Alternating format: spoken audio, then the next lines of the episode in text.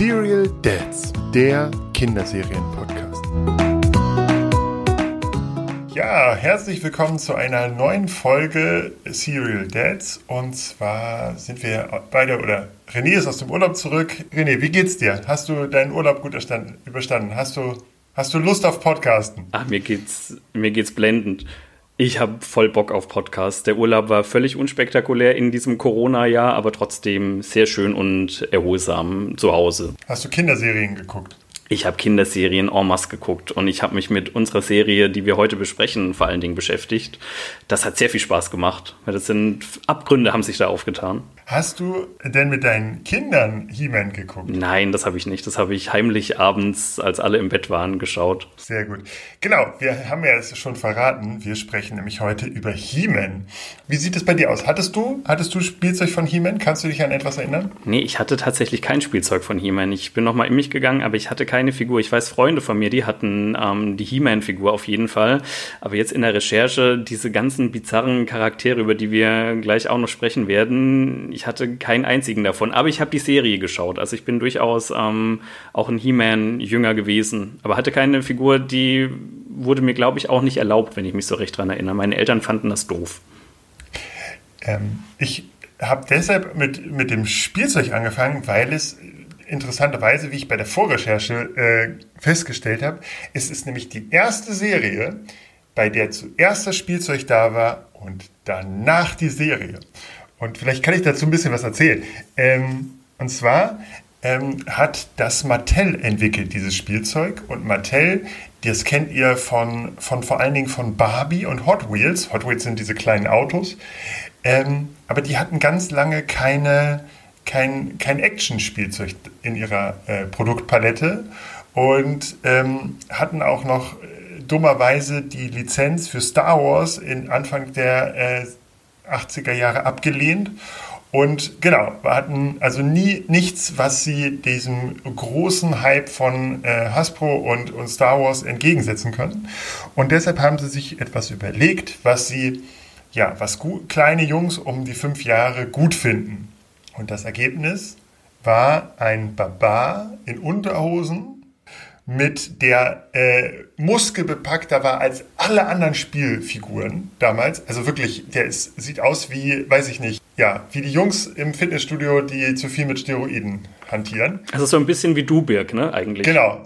Lustigerweise hat der Erfinder dieser, oder der erst, der sozusagen ein erstes Modell davon geknetet hat, ähm, war das auch ein ganz großer Lauch, der unbedingt kräftiger werden wollte und unheimlich viel Fitness gemacht hat, aber auch immer eher schmächtig war. Und der hat sich sozusagen das als Ide Körperideal ge gewünscht. Ich komme leider nicht auf seinen Namen. Aber lustigerweise, ähm, genau, spielte das dann auch noch im Weltall.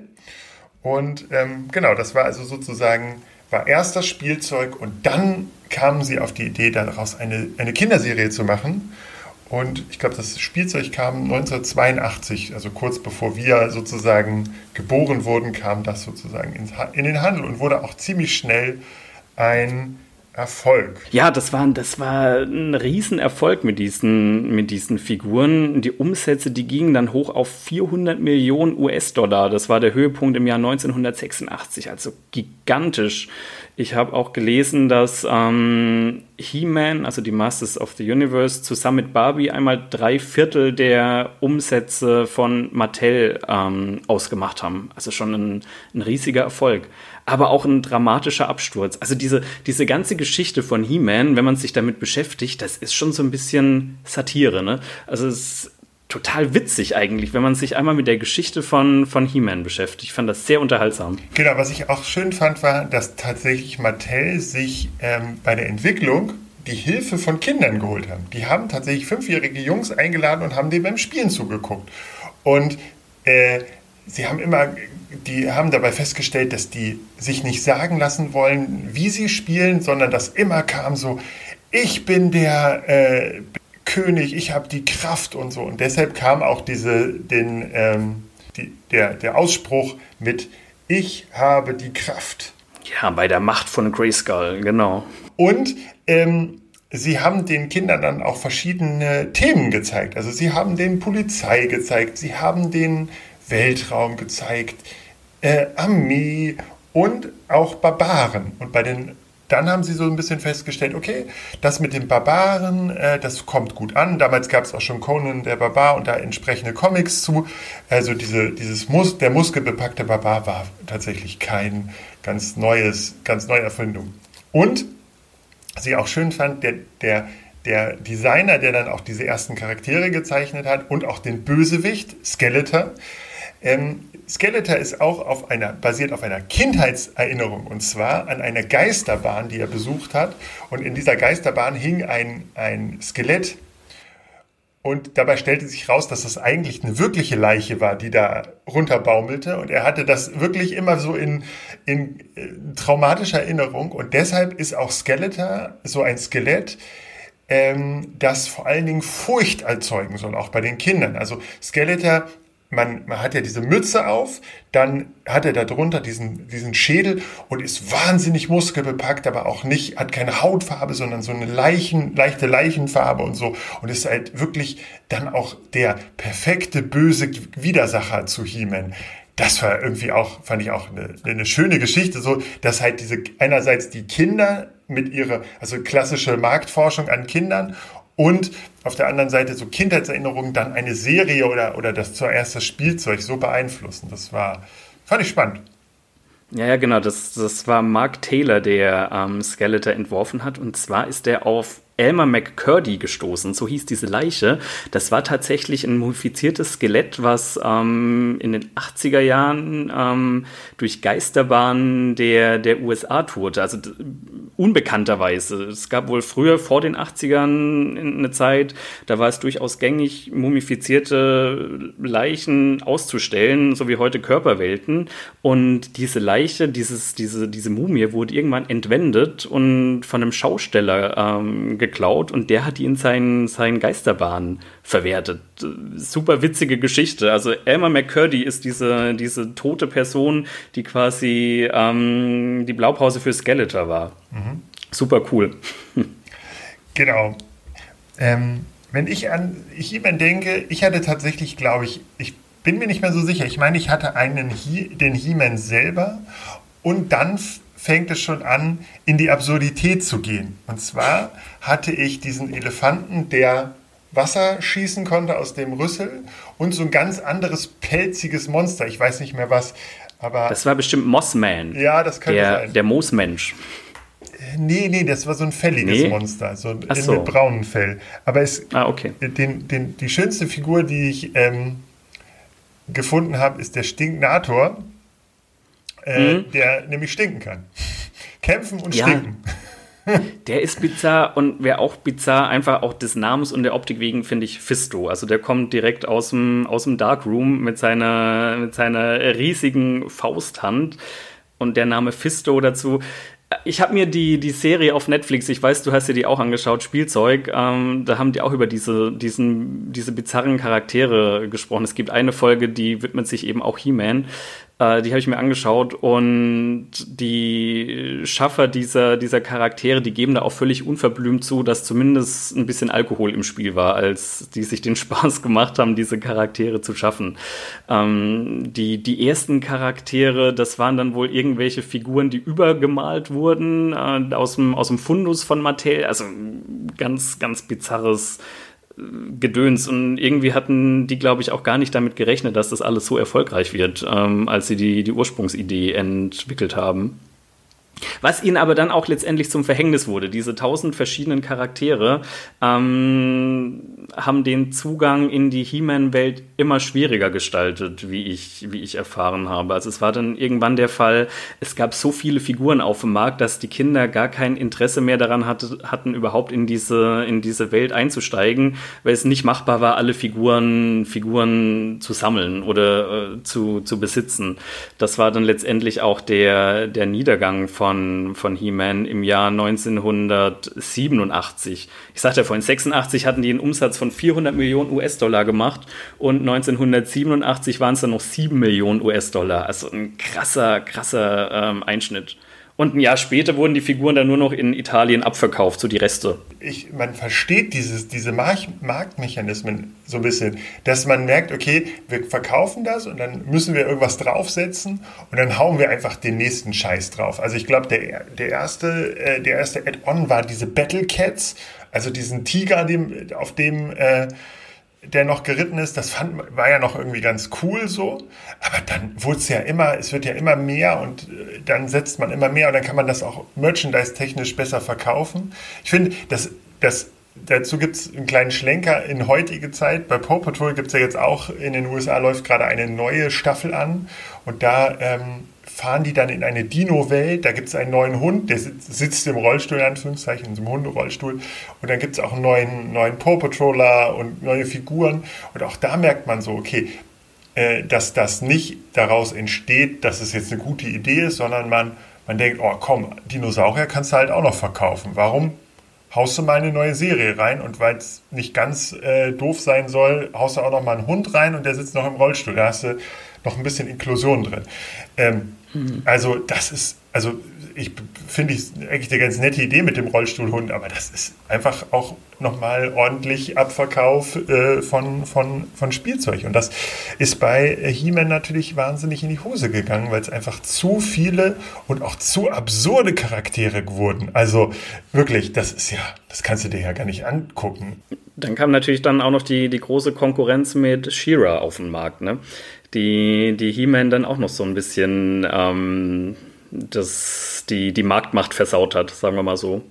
Die eigentlich seine, seine Gespielin sein sollte, wie auch immer. Seine Schwester. Aber letztendlich. Ich bitte dich. Ach, seine Schwester war das sogar. Ja, das ist seine Ach, Schwester. Das war mir nicht bewusst. Nein, auf Grayskull gibt es keinen Inzest. Na gut, dann, dann definitiv nicht in dem Falle. ähm, genau. Die Schwester. Es ist, ich finde es aber die, auch da sehr witzig. Sie wollten, sie haben festgestellt, okay, Mädchen wollen nicht nur mit Barbies spielen. Also müssen wir eine starke Frau in dieser Serie etablieren. Und Shira ist äh, quasi halb Barbie. Also sie, die hatte auch verschiedene Outfits zum Wechseln. Sie hatte, war teilweise sehr rosa. Auf der anderen Seite war sie sehr stark. Ähm, es gab sogar anfangs Ideen, die ein bisschen größer zu machen als He-Man, aber das haben die, die Männer sozusagen unterbunden. Und tatsächlich hat She-Ra bis heute eine relativ große Fanbase. Es gab dann sogar auch eine Neuauflage dieser Serie auf Netflix, die von vielen sehr gefeiert wurde. Als, Hast du die äh, gesehen? nee, ich habe nicht, noch nicht reingeguckt, aber äh, ich habe äh, in meiner Twitter-Filterblase gab es durchaus einige, die geschrieben haben, das ist eine sehr schöne Serie, sehr von einer sehr starken Frau ist. Also, das vielleicht, vielleicht kann ja jemand von euch, der die gesehen hat, uns mal schreiben, wie er die fand. Wir könnten da ja, wir machen dazu ein Instagram-Posting und dann schreibt ihr da einfach mal drunter. Ähm, aber ich habe sie auch tatsächlich als Kind nicht so richtig äh, wahrgenommen, muss ich sagen. Ich, ich bin da später drauf gestoßen. Also auf Bildern, sie, kennt, von Bildern kennt man sie. Äh, richtig, ja, genau, von Bildern, aber die Serie habe ich auch nie gesehen, obwohl die Serie in den USA zumindest ähm, He-Man dann auch von Platz 1 der ähm, Serienchart sozusagen verdrängt hat. Ähm, es war dann He-Man auf Platz 3, She-Ra war auf Platz 2 und die Transformers waren zu dem Zeitpunkt dann am Platz 1, aber She-Ra war erfolgreicher als, als He-Man letztendlich. Das fand ich auch super spannend. Genau, und man muss natürlich nochmal sagen, so richtig Konkurrenz war es natürlich nicht, weil es aus dem gleichen Haus kam. Also an Shira waren dann halt Barbie, äh, Barbie-Designer beteiligt. Wenn du dir aber diese Netflix-Spielzeugserie anschaust, da siehst du schon den Battle zwischen diesen verschiedenen Teams im Hause Mattel. Das ist auch ähm, sehr unterhaltsam. Da war dann die, die Chefin von, von Barbie, die sich über die Jungs von He-Man äh, lustig gemacht hat. Diese He-Man-Truppe, das war so ein bisschen, waren wahrscheinlich die Nerds bei, bei Mattel. Und die Barbie-CEO, die sieht eben auch so ein bisschen aus, wie man sich eine Barbie-CEO vorstellt. Sehr unterhaltsam. Also diese, diese Serie kann ich auf jeden Fall ähm, nicht als Kinderserie, aber durchaus ähm, allen interessierten Eltern und auch Nicht-Eltern ans Herz legen. Spielzeug auf Netflix. Genau. Das äh, verlinken wir nochmal in den Show Notes, dann äh, habt ihr das auch noch. Was, was du vorhin angesprochen hast, ähm, He-Man war die erste Serie, die auf auf einer, auf einer ähm, Actionfigur basiert ähm, war. Äh, dementsprechend war auch He-Man der erste Film, der erste Kinofilm, der, der auf einer Actionserie, äh, auf einer Actionfigur basiert. Ähm, der ging aber ordentlich in die Hose. Hast du den jemals gesehen? Ich kann mich erinnern, dass ich ihn gesehen habe. Ich fand ihn als Kind eigentlich immer ganz cool, aber ich habe ihm jetzt nicht nochmal angeschaut. Die, die Ausschnitte, die ich gesehen habe, die reichen mir, um meine, meinen Eindruck zu revidieren. Also wirklich unterste Schublade, was Qualität Schauspieler angeht. Dolph Lundgren als, als He-Man mit aufgemalten Bauchmuskeln damals wohl noch. Hatte der nicht genug? ähm, der hatte nicht genug für He-Man. Der sah schon ordentlich durchtrainiert aus in dem Film, aber die Bauchmuskeln mussten wohl, ich weiß nicht, ob es stimmt oder nicht, die mussten wohl nochmal nachgezeichnet werden. Nachgesprüht, nachgemalt, wie auch immer. Na, jetzt soll ja ähm, im kommenden Jahr ähm, eine Neuverfilmung einerseits des Kinofilms ähm, an Start gehen mit Noah Centineo als Schauspieler, der ganz anders aussieht als, als Dolph Lundgren. Der hat auch noch keinen großen Sixpack, ähm, wie ich meiner Google-Recherche entnehmen konnte. Und für 2021 ist ja auch eine Neuauflage der Zeichentrickserie auf Netflix angekündigt. Genau. Ein spannendes Jahr 2021 für alle He-Man Masters of the Universe Jünger. He-Man ähm, gab es tatsächlich in Deutschland auch erst ab 1988. Da war das ja quasi eigentlich schon wieder äh, in, den, in den USA schon fast wieder tot. Also deshalb können wir uns auch so ein bisschen dran erinnern weil wir in, in, in Deutschland so ein bisschen später dran waren. Ja, da war der Hype da drüben schon wieder vorbei. Wie ich sagte, 88 wurden die letzten Figuren dann auch noch in, in Italien, also neue Figuren in Italien veröffentlicht. Und der ganze Rest, der wurde dann in einem Container nach Deutschland geschippert wahrscheinlich und dann ging die Serie hier an den Start. Was ich auch gesehen habe, es gab mal ein Crossover mit Superman. Ja, das ähm, habe ich auch gelesen. Ich habe es nie gesehen. Ähm, würde ich mir aber gerne mal anschauen. Und zwar war das, ähm, reist ähm, He-Man auf den Planeten Eternia, um, um Superman ähm, zu unterstützen, weil wo Skeletor auf dem, auf dem Planeten unterwegs ist. Aber das war 82, also auch vor unserer Zeit. Woran ich mich tatsächlich erinnern kann, ist, Europa hat ähm, zwischen 84 und 88 äh, Hörspiele dazu gemacht. Da habe ich äh, einige von gehört, und zwar aus der Bücherei tatsächlich. Da gab es hinten in der Bücherei so, so eine alte vergilbte Ecke äh, mit, den, mit ganz alten Hörspielen und da gab es so drei, vier He-Man-Hörspiele und die habe ich tatsächlich gehört. Hast du die denn hörenswert in Erinnerung? Weil ich kenne die nicht. Keine Ahnung. Also ich habe es auf jeden Fall gerne gehört. Tatsächlich glaube ich, dass es einfach mich ganz gut getroffen hat, weil ich mich auch für Mittelalter und so, das fand ich ganz gut, Weltraum auch. Es hat einfach viel bedient, was ich mochte. So, genau. Tatsächlich kann ich mich aber auch daran erinnern, dass Transformers und Power Ranger He-Man dann so verdrängt hat und dass dieser, dieser fällige, dieses fällige He-Man-Monster, dass ich das dann irgendwann auf dem Kinderflohmarkt wieder verkauft habe. Es gab ja auch noch mal eine Neuauflage der, der Figuren, ähm, jetzt vor ein paar Jahren. Also die hatten dann irgendwie naja gut, ist auch schon wieder, wieder 15, 20 Jahre her. Da haben die nochmal welche an den Start gebracht und inzwischen gibt es so eine, so eine Sammleredition. Ähm, da kostet aber eine Figur auch um die 40, 50 Euro, habe ich bei ähm, Online-Händler meines Vertrauens gesehen. Das ist es mir dann nicht wert. Sonst hätte für, für 15 Euro hätte ich mir so eine Figur nochmal geholt für einen Schreibtisch. Ist, man kann bis heute auch diesen, äh, zum Beispiel von dieses äh, Grayskull-Bauset mit Bausteinen kann man auch kaufen. Ich glaube aus dem Lego-Verschnitt. Mega Constructs. Das ist so ein mit Lego kompatibles ähm, Spielzeug. Und das kann man also bei einem großen Online-Händler kaufen. Kostet zwischen 300 und 180 Euro. Äh, ist aber auch mit 3500 Teilen. Genau. Ich würde es jetzt unseren, den Kindern in unserem Alter oder unseren Kindern noch nicht zeigen.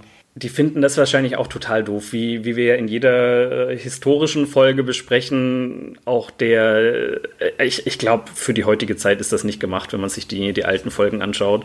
Ich habe gestern so ein bisschen nochmal noch mal reingeschaut.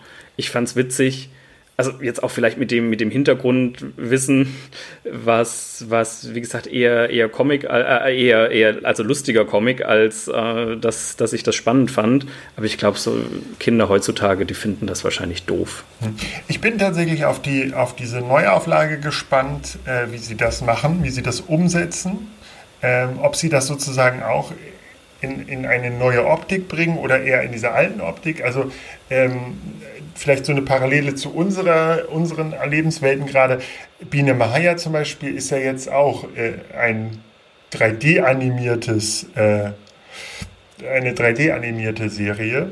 Ähm, da wäre meine, das würde, ich, würde mich interessieren, ob das dann sozusagen auch in diesem klassischen Stil ähm, gezeichnet ist und vielleicht auch eher die Erwachsenen anspricht, die sozusagen die He-Man-Fans unserer Generation oder ob die wirklich sagen, wir versuchen auch die Kinder anzusprechen und wir, wir machen es dann eher in diesem Style der, ja gut, Anime vielleicht, so eine Mischung aus Anime-Style und, und 3D, ich weiß es nicht. Ähm ja, ich könnte mir vorstellen, dass das so in die Richtung von, von der Neuauflage ähm, von DuckTales geht. Das ist ja auch dann doch eher der klassische Zeichenstil, aber trotzdem, wie du sagst, so ein bisschen Anime-mäßig angehaucht. Also ich könnte mir vorstellen, dass es in, in die Richtung abzielen wird. Ich bin sehr gespannt mhm. auf das nächste Jahr. Ja. Genau. Vielleicht ähm, sind wir jetzt schon am Ende. Ja, wir gucken mal auf die Uhr. Die, die sagt eigentlich, dass wir zum, zum Ende kommen sollten. Ne? Okay. Ähm, genau, vielleicht äh, sprechen wir noch einmal kurz über die nächste Folge. Und zwar wollen wir in der nächsten Folge mal eine Premiere wagen. Und zwar würden wir gerne eine Folge mit Gast machen. Wir können allerdings noch nicht verraten, mit wem, aber es ist auch ein Papa und er kennt sich mit Serien aus. Also in diesem Sinne, wir freuen uns wie immer über äh, Abonnements. Äh, wir freuen uns über positive Bewertungen bei iTunes Music. Wir freuen uns über neue Follower bei Instagram oder bei Facebook oder Twitter. Genau. Oder wenn ihr noch eine Anregung zu einer Serie habt oder wenn ihr Gast sein wollt bei uns, dann könnt ihr uns auch schreiben. Kontakt mit K at serialdads zusammengeschrieben.de. In diesem Sinne, tschüss und wir hören uns in zwei Wochen wieder. Dies dann mit Gast. Tschüss. Und ihr habt die Kraft. Ihr Bis habt denn. die Kraft.